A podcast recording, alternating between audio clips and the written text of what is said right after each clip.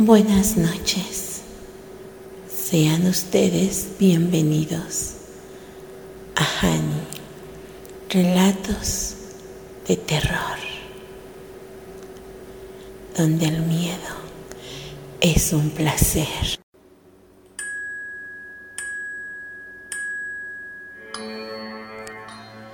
La leyenda de la flor de cempasúchil. Esta hermosa leyenda cuenta la historia de amor de dos jóvenes aztecas, Xochitl y Huitzilin, así como la leyenda sobre el nacimiento de la flor de cempasúchil.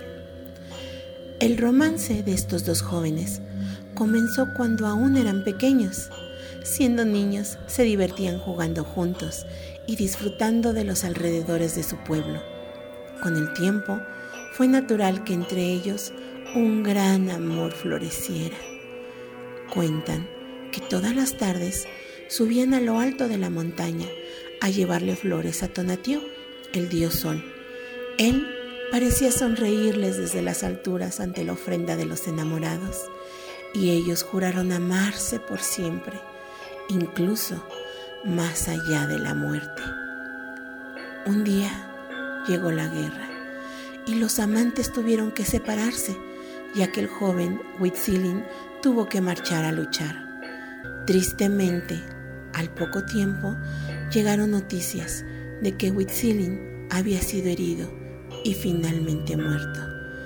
La bella Xochitl sintió que su corazón se quebraba de dolor decidió subir por última vez a la montaña para implorarle a Tonatiuh, el dios sol, que la uniera por siempre con su amor.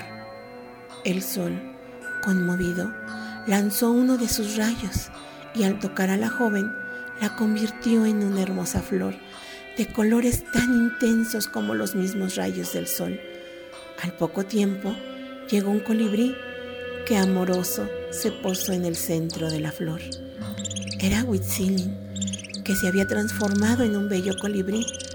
Al instante, la flor se abrió en veinte pétalos de aroma intenso y misterioso. Los enamorados estarían siempre unidos mientras existieran flores de cempasúchil y colibríes.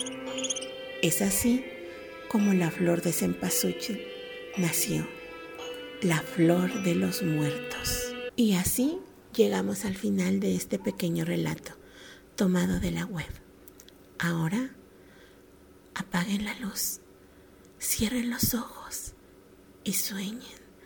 Sueñen con flores, con guerras, colibríes y con ese amor eterno. Besitos.